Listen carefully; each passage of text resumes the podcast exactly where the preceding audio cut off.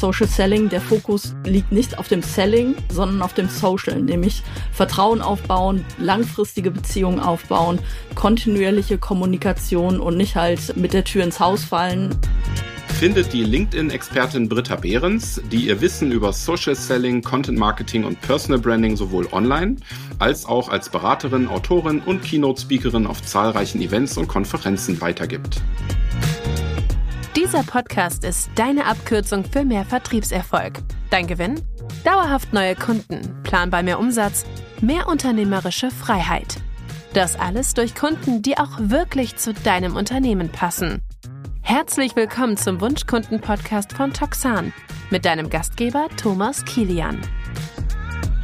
Meine idealen Wunschkunden sind Leute, die sich schon mit LinkedIn befasst haben und die intrinsisch motiviert sind, dort an dieser Stelle Gas zu geben. Also die man nicht mehr überzeugen muss, dass das der Place to be ist, sondern dass sie erkannt haben, dass sie dort Social Selling betreiben können, richtig gute Geschäftsbeziehungen aufbauen können und äh, einen professionellen Sparringspartner suchen, um dann entsprechend eine schnellere Lernkurve zu haben. Warum müssen die schon on fire für LinkedIn sein? Könntest du nicht auch coole Kunden dafür begeistern, sich mit dem Thema zu beschäftigen? Das versuche ich natürlich tagtäglich durch meine Kommunikation, durch Auftritte wie hier in einem Podcast. Aber es ist ganz, ganz wichtig, es bringt halt nichts, dass ich dann die Vortänzerin bin und die Leute versuche, während der Workshops ähm, davon zu überzeugen. Es gibt natürlich auch im Vertrieb äh, viele Leute, die erstmal nicht so Social Media affin sind, die ich da natürlich gerne an die Hand nehme und denen das zeige und wir mit den Basics anfangen. Aber es bringt halt nichts, wenn ich das einfach alles vortanze und vorzeige und die Leute aber dann nicht in die Umsetzung kommen und sagen, ich habe keine Zeit dafür, wo soll ich mir das denn noch hernehmen und rausschnitzen?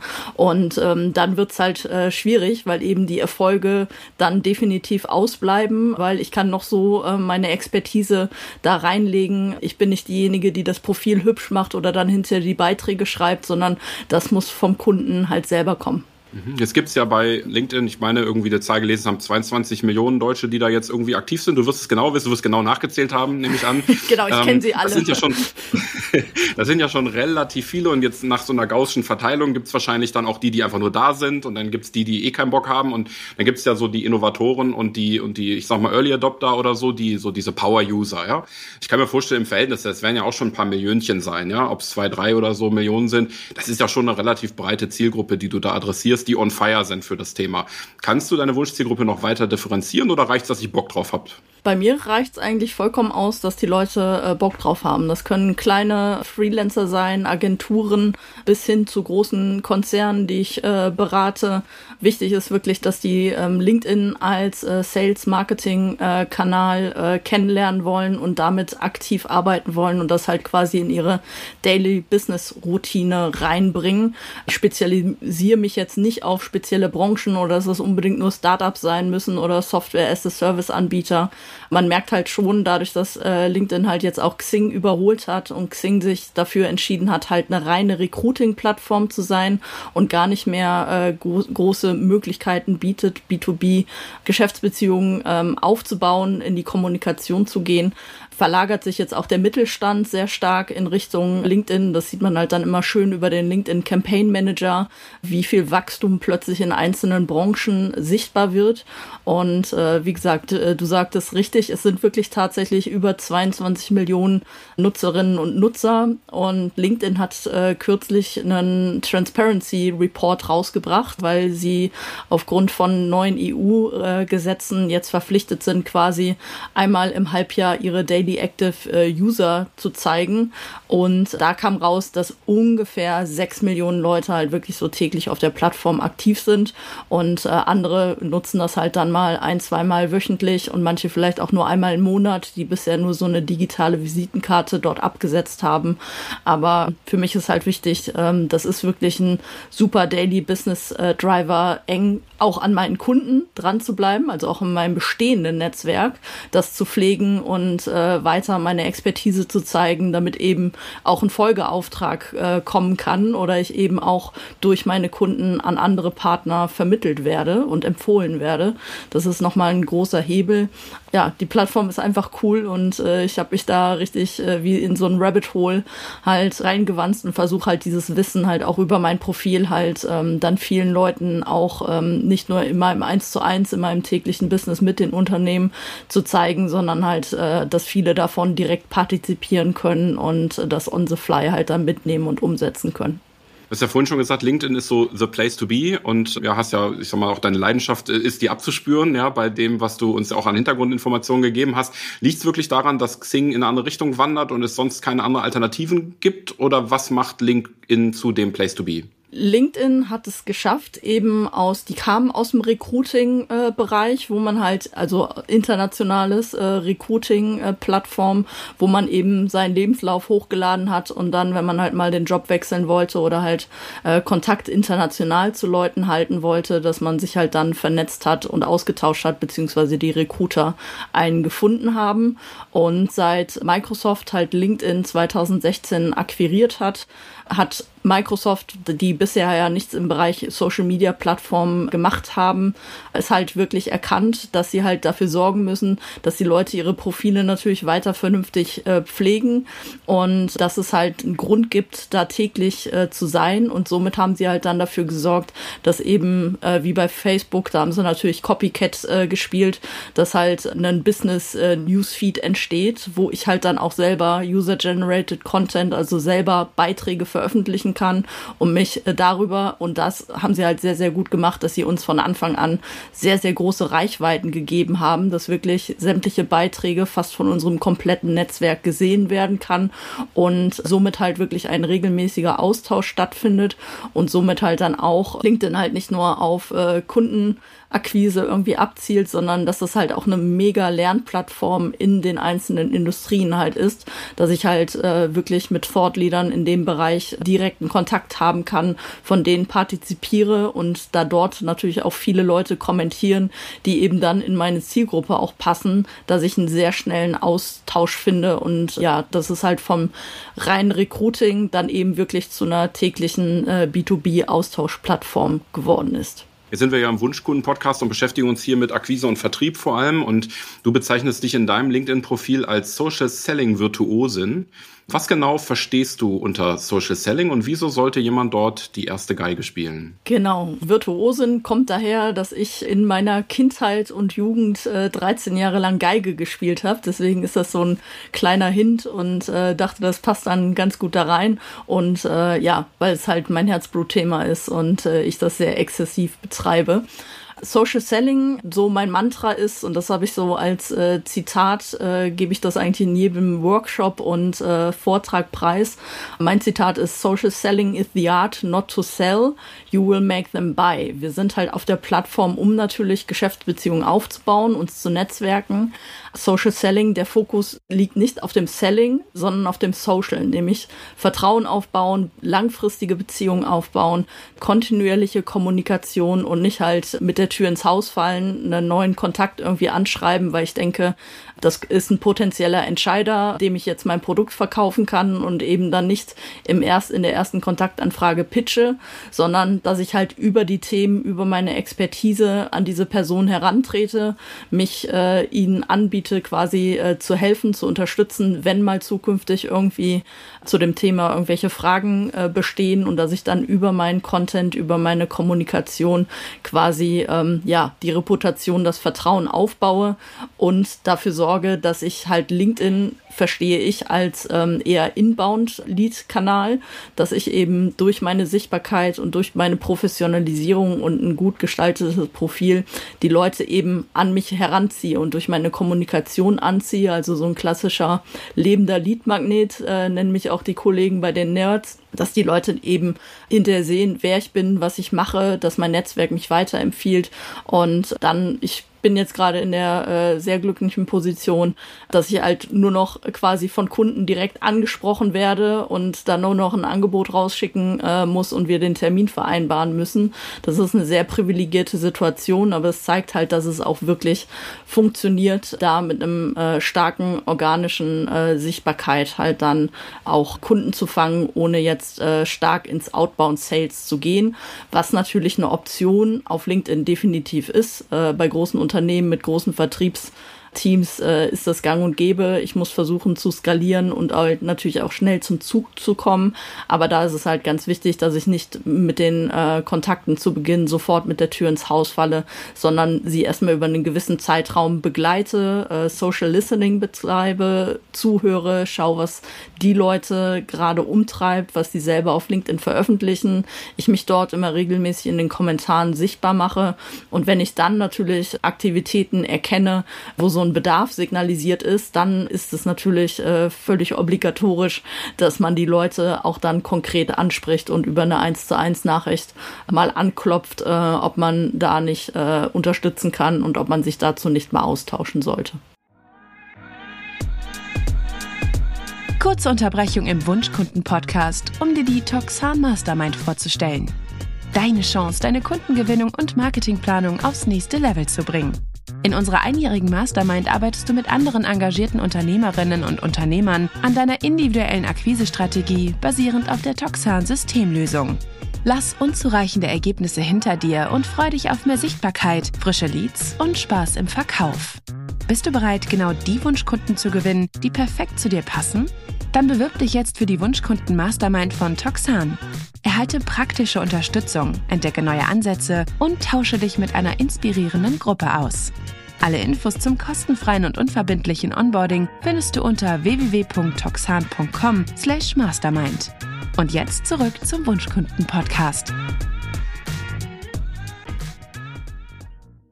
Da waren, glaube ich, eine ganze Menge Gold Nuggets drin für unsere Hörerinnen und Hörer, die vielleicht unter dem Begriff Social Selling bislang eher was Negatives ähm, gedeutet haben, interpretiert haben, weil natürlich diese Heerscharen von Verkäufern, Vertrieblern, Coaches und Co. uns jeden Tag irgendwelche unerwünschten Nachrichten da reinpacken.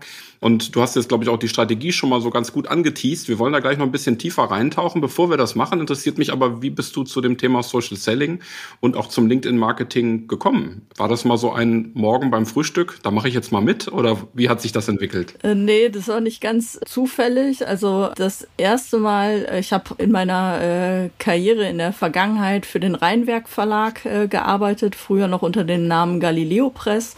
Und äh, da haben wir IT-Bücher vermarktet und das war aber alles im deutschsprachigen Raum. Neben SAP Press, äh, was auch noch zum Galileo Verlag damals gehörte, wo englischsprachig auch relevant war, ich aber nicht in der Verantwortung war hatte ich halt keinen Bezug auf ein internationales äh, Business-Netzwerk irgendwie zu gehen.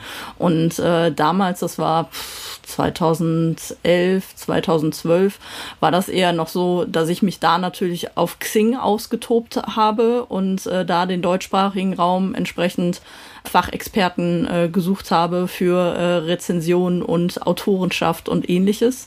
Dann bin ich vom Rheinwerk Verlag dann äh, zu Piwik Pro, einem polnischen Analytics-Unternehmen, gewechselt. Und äh, dann war natürlich klar, so jetzt ist der internationale Markt da. Ich war zwar weiterhin für den Dachraum verantwortlich, aber es wurde natürlich Zeit, sich mit den Kollegen zu vernetzen und mit internationalen Konten. Also ging es auf LinkedIn und das war, wie gesagt, auch 2016, wo halt dann die, die Acquisition von LinkedIn äh, von Microsoft äh, bekannt gegeben wurde. Und ähm, dann schaute ich mich so auf LinkedIn um, habe natürlich meine ganzen Xing-Daten auf LinkedIn übertragen, Profil aufgebaut und äh, dann gesehen, ah, da gibt's ja auch ein Newsfeed und da kann man was posten. Äh, war mir ja gar nicht so bewusst. Ich dachte, wir haben ja alle nur unsere Profile und vernetzen uns so ein bisschen. Dann habe ich damit angefangen, halt ähm, Analytics-Content äh, zu publizieren und natürlich äh, in der Analytics-Branche Kontakte aufzubauen. Und da ich halt für die Öffentlichkeitsarbeit PR verantwortlich war, war es dann klar, dass wir halt dann über die Company Page Postings abgesetzt haben und ich mich aber auch immer schon damals, äh, da gab es den Begriff noch nicht so als Corporate Influencer gesehen habe, so als Markenbotschafterin und Repräsentantin des Unternehmens. Und ähm, dann habe ich halt äh, die Themen, die wir halt dann auch über unseren Corporate Blog gespielt haben oder in Fachmagazinen veröffentlicht haben, habe ich dann auch auf meinem persönlichen Profil gespielt ja, und dann sah die Britta auf einmal, dass ich zehn bis hundertfach mehr Reichweite als die Unternehmensseite bekommen habe und dachte so, oh, äh, das scheint irgendwie bei dem LinkedIn-Algorithmus mehr so auf der persönlichen Ebene richtig äh, was abzugehen. Und ja, habe mich dann halt da vertieft, weil ich halt für die Content-Strategie auch verantwortlich war.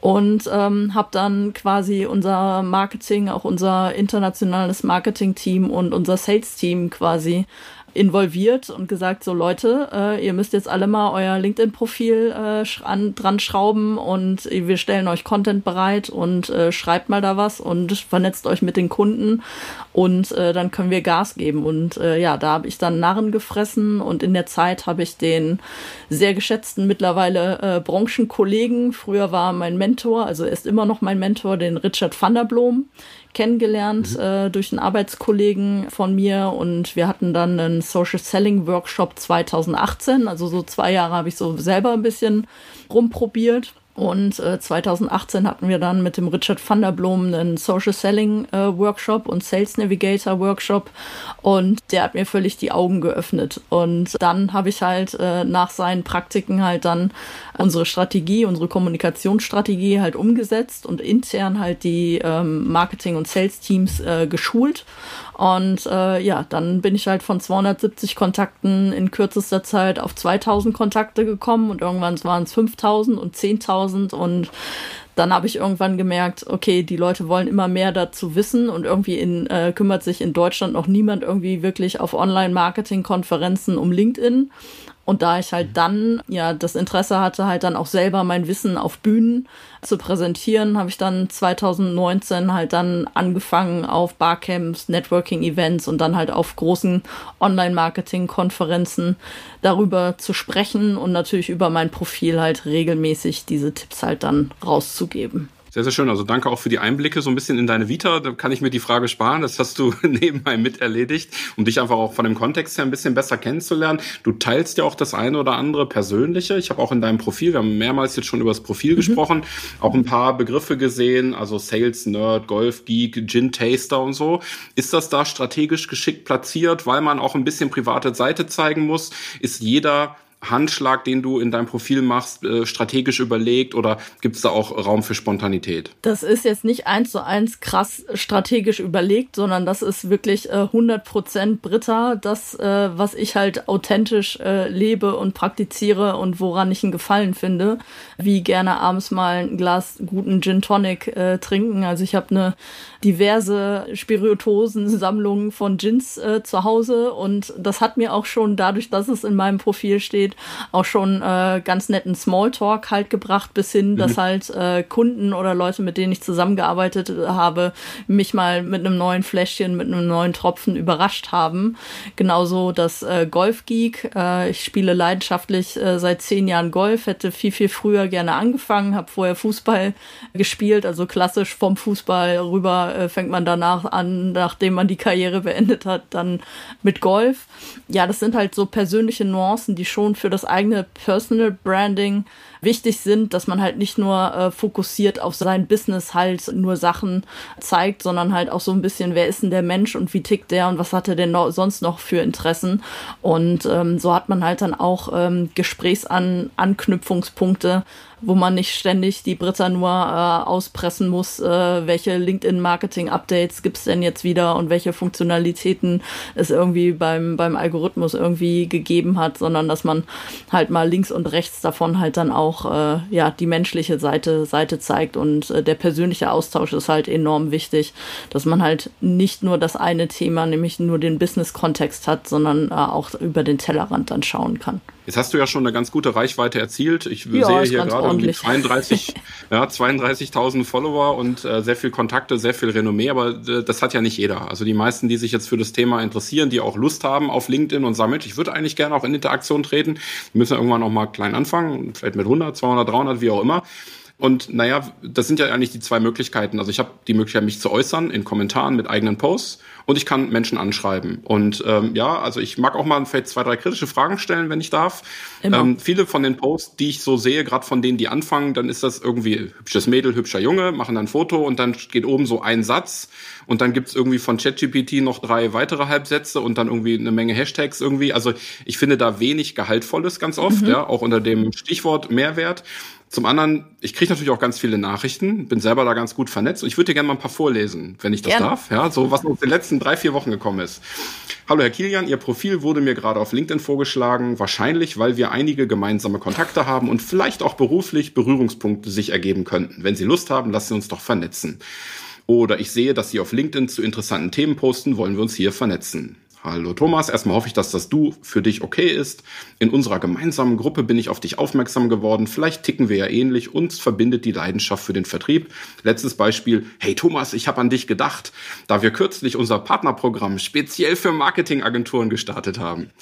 Es ist ja noch kein direkter Pitch und Verkauf und trotzdem keine Kontaktanbahnung, die mich irgendwie anmachen Aber würde. es schwillt ja? schon so ein bisschen mit. Es so durch, ich ja. mach mal einen schönen kleinen netten Einstieg. Das sind halt so generische Anfragen natürlich, wo man hundertprozentig sieht, dass man da nicht wirklich auf das Profil geguckt hat und demjenigen Kontext mitgibt, dass man wirklich an dieser Person und auch an dem Know-how äh, des Gegenübers äh, interessiert ist, sondern einfach nur Mhm. versucht irgendwie den Fuß in die Tür zu bekommen, um dir wahrscheinlich, wenn du dann annimmst, dann doch den Sales Pitch um die Ohren zu zu hauen. schieben.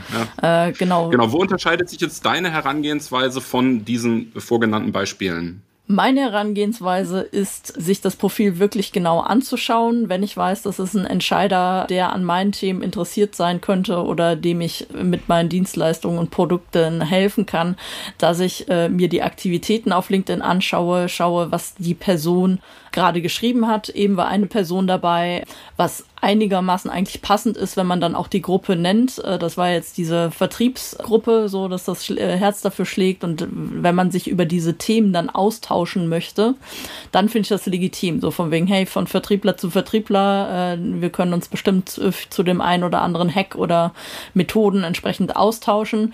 Den hätte ich jetzt wahrscheinlich noch angenommen. Bei den anderen hätte ich noch mal Durchgewunken. ganz genau geguckt, wo man merkt, das ist einfach eine klassische generische Anfrage, die, die jedem x-beliebigen auf LinkedIn halt reinschicken, äh, um einfach nur ihr Netzwerk unreflektiert irgendwie aufzubauen und äh, dann die Sachen zu verkaufen. Jetzt schiebe ich noch mal gerade kurz die Frage nach. Wenn ich mir das Profil von den anderen so genau angucken soll und muss und das eine nötige Voraussetzung ist, das kostet ja irre viel Zeit. Die habe ich ja vielleicht gar nicht. Ja, das ist richtig, aber dir wird es wahrscheinlich ähnlich gehen wie mir. Der Prozentsatz an Leuten, die mir überhaupt eine Nachricht mit der Kontaktanfrage schicken, ist total gering. Also ich würde sagen, die liegt bei fünf oder zehn Prozent der Leute.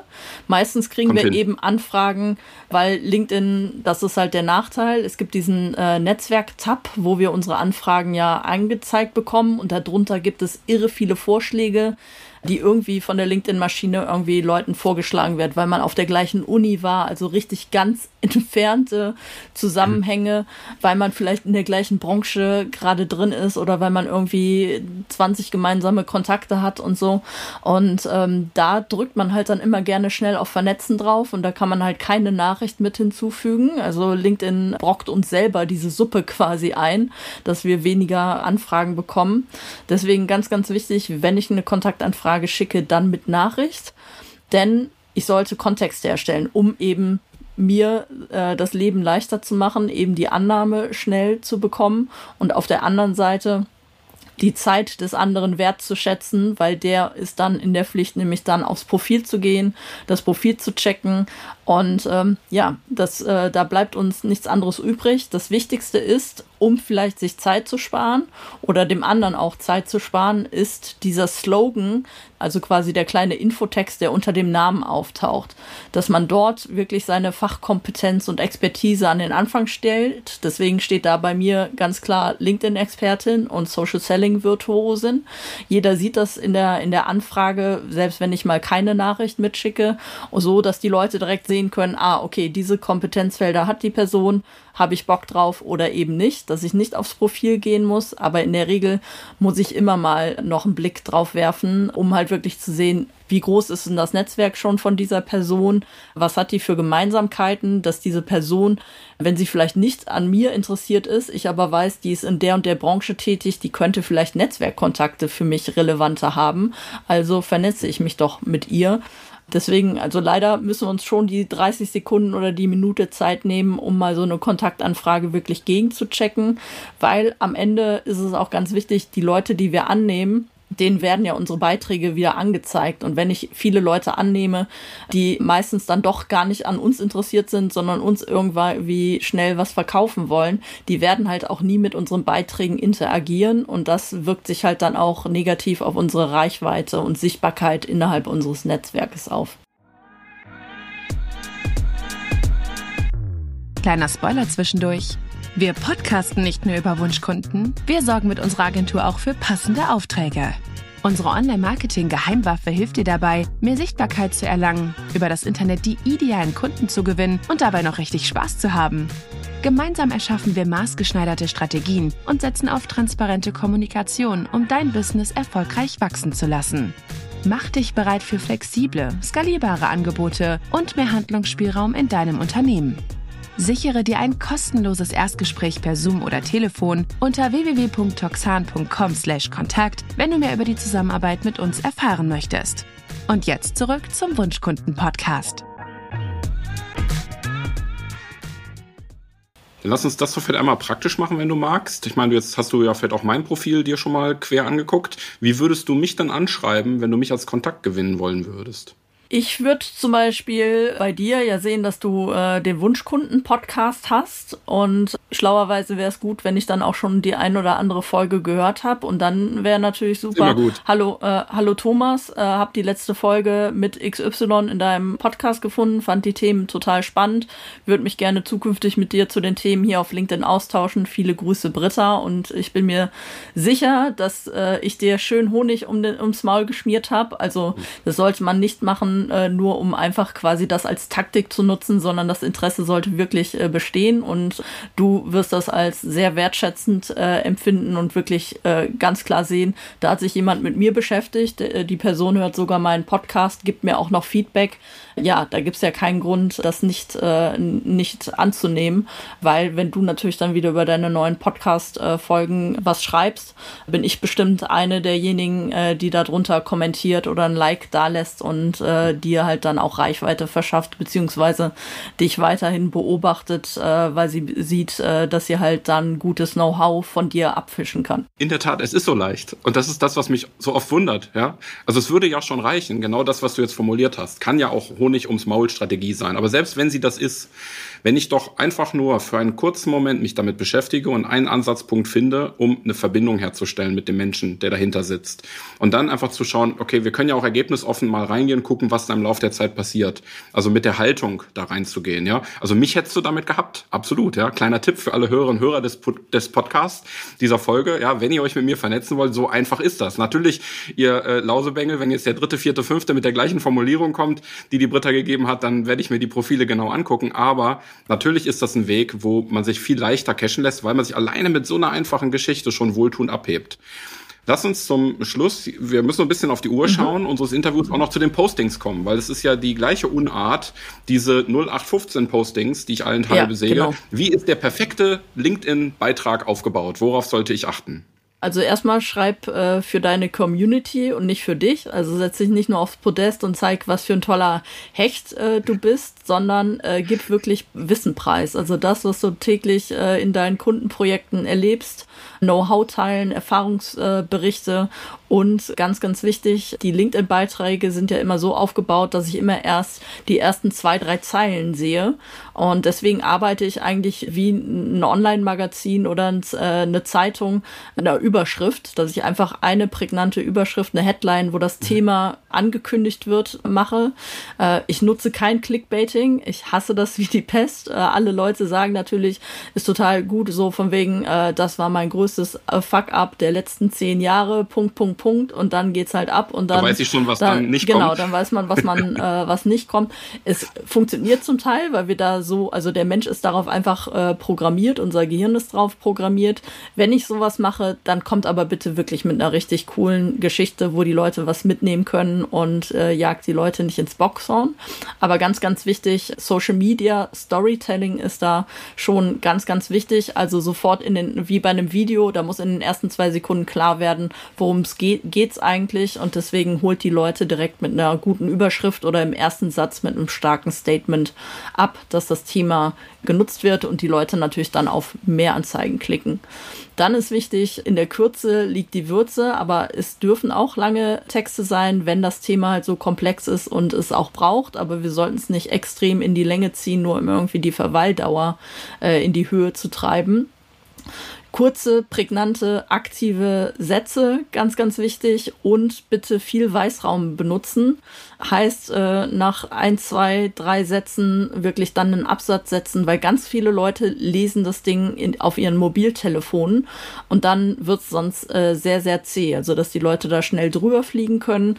Und was natürlich wichtig ist, LinkedIn liebt Engagement. Also LinkedIn will, dass über das Thema, was ihr dort eurer Community präsentiert, dass euer Netzwerk äh, da entsprechend mit in die Diskussion einsteigt. Also stellt mal eine starke These in den Raum, die diskutabel ist oder äh, fragt euer Netzwerk aktiv zu dem äh, Thema ein, zwei, drei Sachen oder ihr präsentiert zwei, drei Learnings und sagt, äh, was äh, habt ihr denn noch für eine Perspektive? Äh, steuert die bitte bei. Und dann ähm, sollte man noch so in dieses Rezept äh, zwei, drei Leute, wo ich weiß, ähm, die springen auf das Thema an, das sind auch Branchenexperten aus dem Bereich, äh, die dazu was zu sagen haben. Taggt diese Leute, dass sie halt direkt eine Notification bekommen in ihre Inbox und wissen, ähm, dass sie gerade quasi in ein Gespräch reingezogen werden wollen und erwähnt worden sind. Und ähm, das hilft dann natürlich, ähm, die Kommentare und die Likes halt dann ans Laufen zu kriegen. Und dann kriegt ihr halt dann auch eine deutlich größere Verbreitung. Sehr viele praktische Tipps. Vielen, vielen Dank dafür. Letzte Frage, vielleicht in einem Satz. Du hast heute 32.438 Follower auf LinkedIn. Wie viel sind es in einem Jahr? In einem Jahr, denke ich, habe ich die 40.000 äh, geknackt und äh, mein inneres äh, Ziel ist es, das Westfalenstadion voll zu kriegen. Auf dem Weg dahin wünsche ich dir alles, alles Gute und sage vielen Dank für das tolle Interview.